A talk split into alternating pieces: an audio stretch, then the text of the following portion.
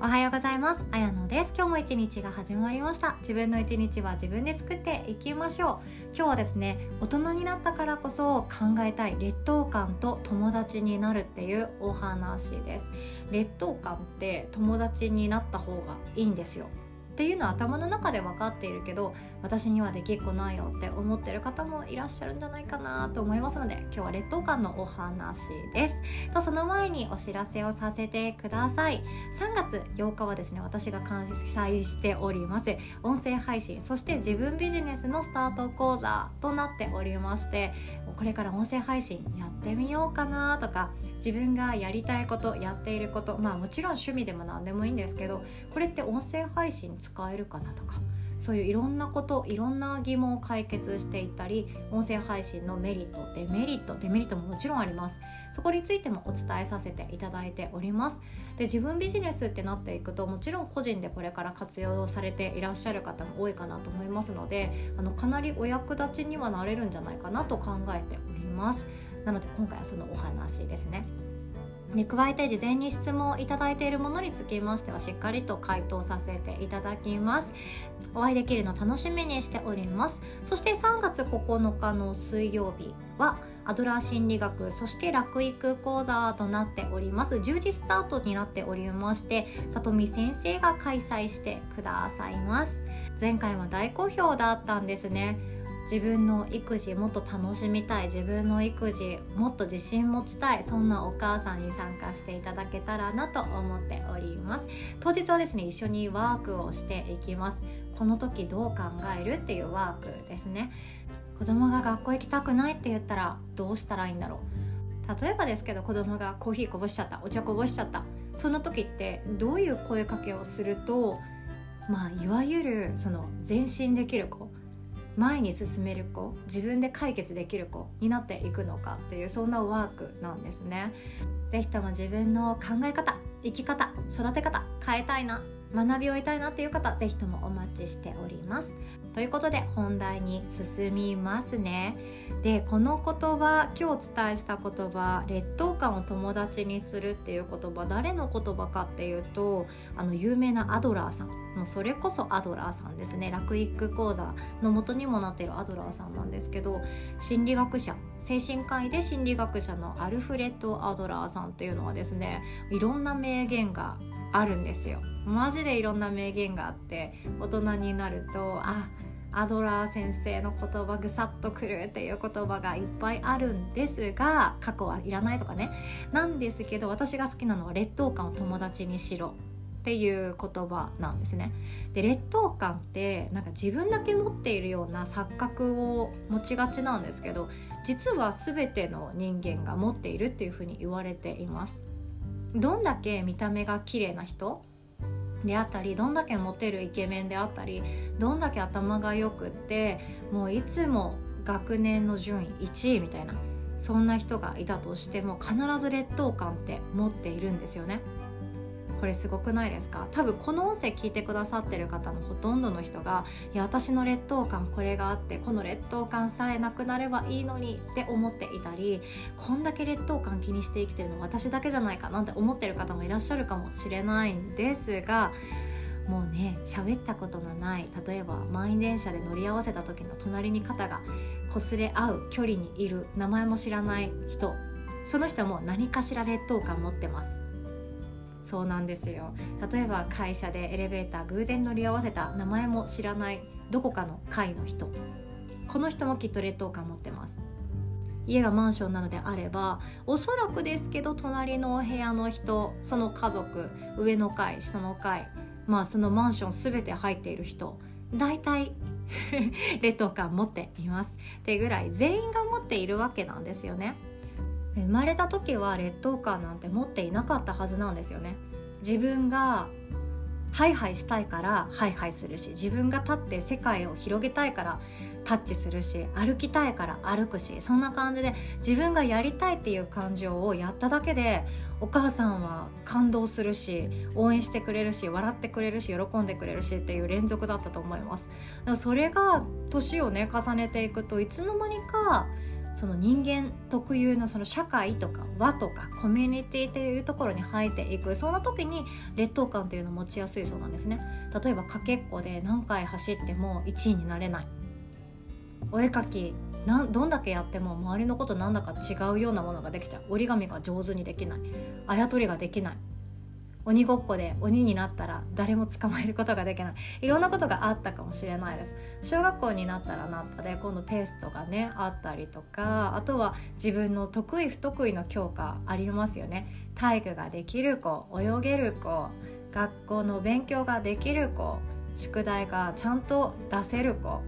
なんとなくだけどそこまで勉強ができなくっても異様にコミュ力が高い子。いろんな子がいる中で自分ってダメなところっていうのが見つけやすくなっちゃうわけなんですよね。それが劣等感感じやすいポイントなんじゃないかなってやっぱり思うわけなんですよ。誰かと比べて自分の方ができていることとか自分の方がもっといいじゃんって思うこともあるはずなのに悪いところばっかり見えちゃう。つまり言うとみんな個性が違うから劣等感って持っているの当たり前なんですよね。いや自分だけだって思うじゃないですか。自分だけだって思うけれどもみんな持ってるんですよでもみんな持ってるけど劣等感に負けてる人押しつぶされてる人と劣等感をここで言うその友達にして強みに変えていく人自分のチャレンジのバネにしている人これで生き方が変わってくるっていうふに言われているんですよね。でいい劣等感悪い劣等感っていうのもあるっていうふうに言われていて悪い劣等感っていうのはもうちょっと前までの私ですよ他人と比べてあダメだな。私ってなんてダメな人間なんだってひたすら思うこと。どれだけ勉強しても学年1位の子には及ばないしどれだけかけっこの練習しても陸上記録会ではなかなか順位もらえないしいいとこ行けないし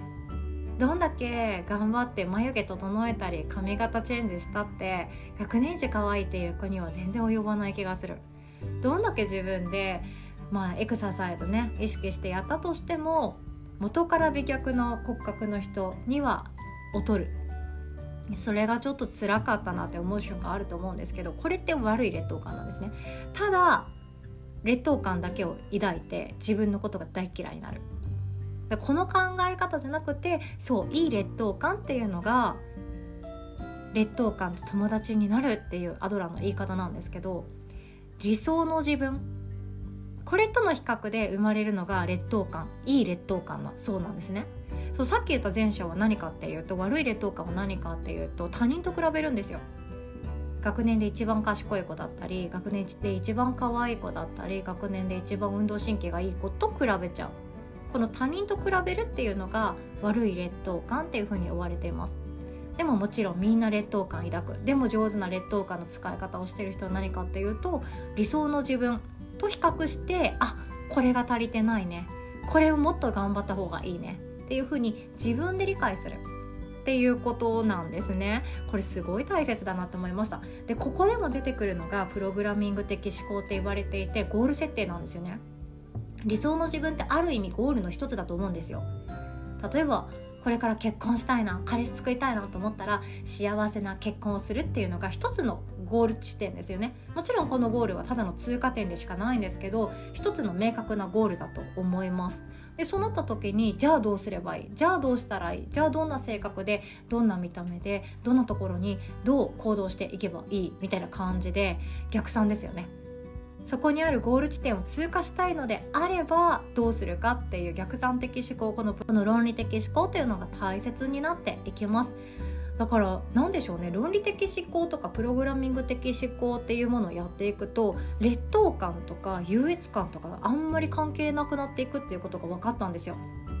いやそれこそですよ。ちょっと話がそれるんですけど昨日3月6日の朝ですね優香先生による親子で楽しむおうちプログラミングっていうワークショップを開催しておりました。私も初めてプログラミングやってですね娘も初めてプログラミングやってですね2人でめちゃくちゃハマりました。もう楽しいってなってもう本当に私たちはですね優香先生のもとでプログラミングを学ぶっていうことを決意した大切な一日なんですね。でもその時に思い知らされたのがその何をしたいか何を作りたいかどうなりたいかっていうそのゴールゴールがあるからじゃあどうする？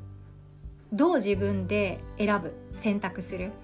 っていうワークの積み重ねなんですね。いやこれちっちゃい頃からできるって本当いい世の中になったなって思うんですよ。いや私もちっちゃい頃あったら考え方変わったなって思います。でちっちゃい頃の私はそんな逆算的思考とか論理的思考とかプログラミングとか無縁の世界だったからその漫画を初めから読むような感じですよね。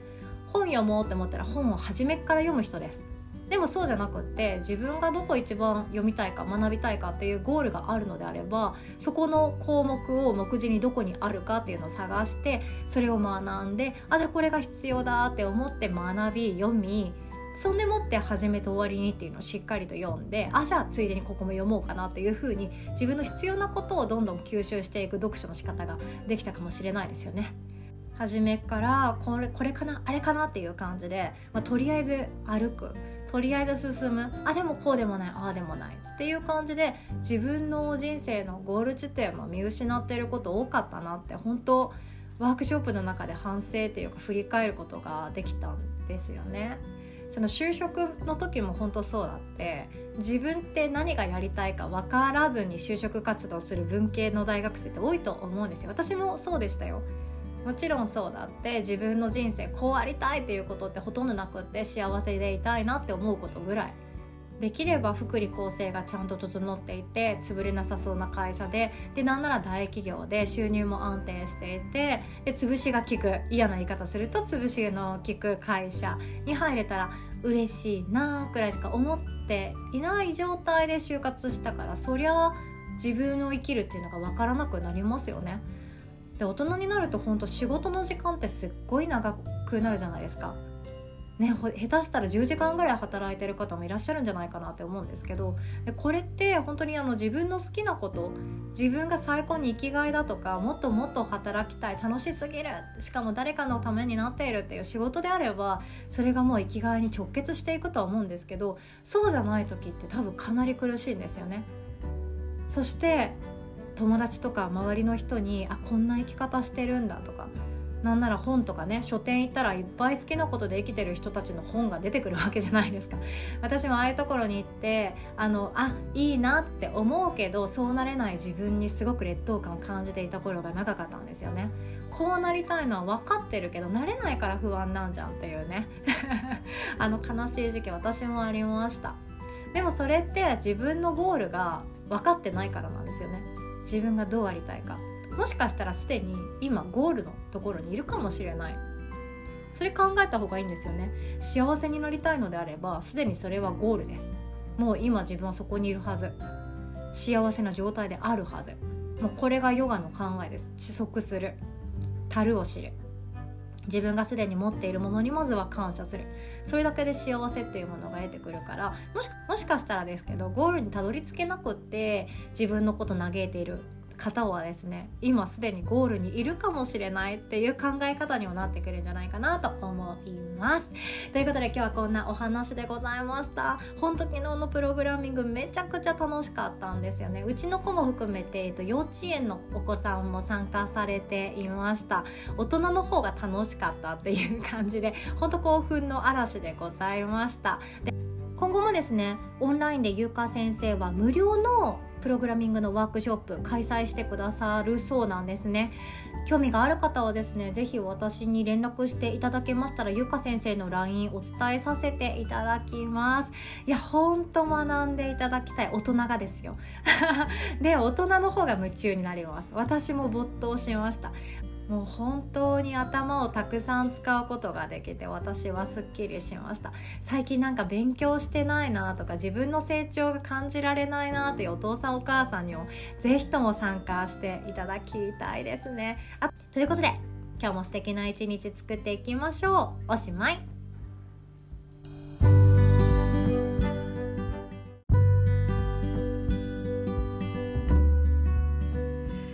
お知らせさせてください。綾野でございます。3月19日の土曜日朝10時30分からはおかえりなさい。まさみ先生のご登場でございます。前回まさみ先生はですね2021年の12月に90日間アクションプランニングっていうものを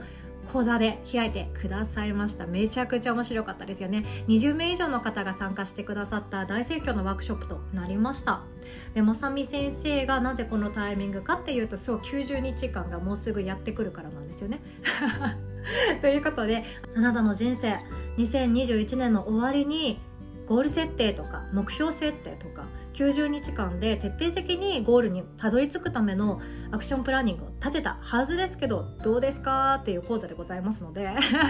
ぜひともですね今ちょっとだらけているなとかあ見失ってるなとか自分の目標迷子になってるなっていう方ぜひともお越しください。で今回もですねまさみ先生オリジナルのワークシート付きでございます。前回のものとはまた少し変わっておりますのでご参加された方はですね PDF をプレゼントさせていただいておりますのでデジタルで iPad とかタブレットの中にその PDF を入れて自分分で進めていっていただいてもいいですし紙に印刷して自分で何度も何度も手書きで書き込んでワークをしていくっていうことをしてくださっても OK です。本を1冊購入する気持ちでぜひともご参加ください。そしてですね他にもおすすめのワークショップとか私の手相を見るワークとかですねあとは音声ビジネス講座とかいろいろあるんですがこれだけお伝えさせてください。3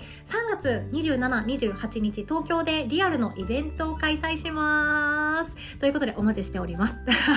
もっとあのちゃんと喋りますね。3月2728はどっちも私はいます。で桂先生が来てくれるのが3月28日の月曜日でございますので桂先生のレッスンも受けてみたいなっていう方はぜひとも28日の方を選んでください。午前中はリフレッシュヨガ。ランチ会を挟んで午後からはリラックスヨガとなっております。もし桂先生がいろいろと不調がありますっていう形だったら私が午前中担当します。そんな感じでちょっと担当講師はですねギリギリまで確定はしづらいっていうのを先にあのあらかじめご了承いただければと思います。で27日も28日もランチ会っていうのがあって、まあ、ケータリングではないんですけどもお弁当をこちらで注文してみんなで食べながら、まあ、グループカウンセリングします。なので日頃お悩みを持ってる方ぜひともご参加くださいね。1対1で個別で喋るっていうことは無理なんですけども、まあ、聞きたいことがあったり、まあ、全員と喋れるように私も準備しておりますので「いや手相見てください」とかでもう1分で読み解くみたいなそんなこともさせていただけたらななんて思っております。ヨガを受けてランチ会に参加するもしくはランチ会をしてからヨガに参加するっていうプランもございますし午後からはですね座学のワークショップあのウェルビーイングに生きるっていうものをご用意しております。後悔のない人生のレシピを一人一人が作っていただきます。でそして私ともワークしていただきます。でウェルビーイングっていうのは5つの柱があるんですね。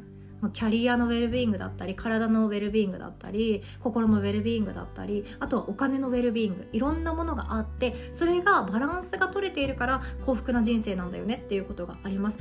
ウェルビーイングな人生を自分で体をもうそっちに真正面に向けてですね作っていこうとするときっと後悔のない人生は作れていきます。でそして後悔のない人生って他にも考えた方がよくって生きがいを見つけるとかやりがいを見つけるとかそういうのもそうですよね。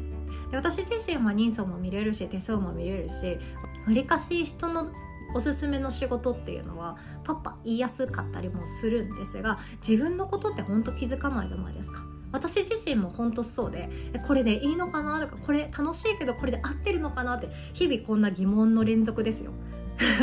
そんな感じです。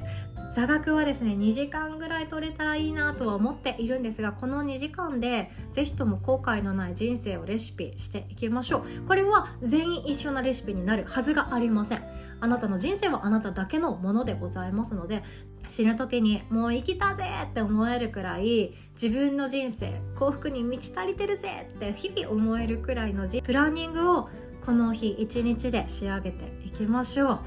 人生を変えるようなひとときを提供させていただきたいと考えております。でそして3月27日の日曜日につきましては今ここさんもリアルで登場してくださいますのでは特に対人関係人との関係で悩んでいる方はですねすっきりとするワークショップが待っておりますのでリアルでお会いできるってなかなかありませんのでぜひともこの機会にお待ちしております。27日と28日はですね会場が深沢世田谷区になっておりましてちょっと駅から歩くんですよねバス乗ったらすぐなんですけどもえっと轟だったり自由が丘だったり駒沢まあ多分おすすめは伝統線の駒沢大学から歩くが一番おすすめなんですが、まあ、そこから15分ぐらいは歩くっていうのを大前提にお越しください。ご予約いただけましたらこちらから送信されます。メールにて場所だったり細かいことはお伝えさせていただいておりますのでそちらでご確認ください。で駒沢大学から降りてこの会場に行くまでにですね美味しいパン屋さんとコーヒー屋さんがちょいちょいあるので いや本当駒沢大学パンめちゃくちゃ美味しいとこいっぱいあるんですよね。なのでいいかなって思ったりもします。最後にこれだけお伝えさせてください。27日28日のリアルの対面のワークショップは2022年の中では多分今回が最後かなと思っております。私もなかなか東京に行くうん多分また行くかもしれないですけどそうやって確定はできませんし自分でリアルでレッスンをするっていうのは当面の間考えていないんですね。もうこれが今年は最後の機会かなと思っております。ご一緒できた方はですね是非とも写真撮ったり感動をかみしめ合いながら青春の時間にしましょう。本当楽しみにしております。そしてオンラインサロンも含めてヨガの日の会員さんは全て20%オフあとワンデーチケットを購入できますのでこの機会にヨガの日に加入しますっていう方もお安く当日チケット購入することができますのでその際は LINE からお問い合わせくださいね。秘密のお休めのページがございますのでぜひともお声がけください。ということでお知らせ最後まで聞いてくださって本当にありがとうございます。3月も引き続きよろしくお願いします。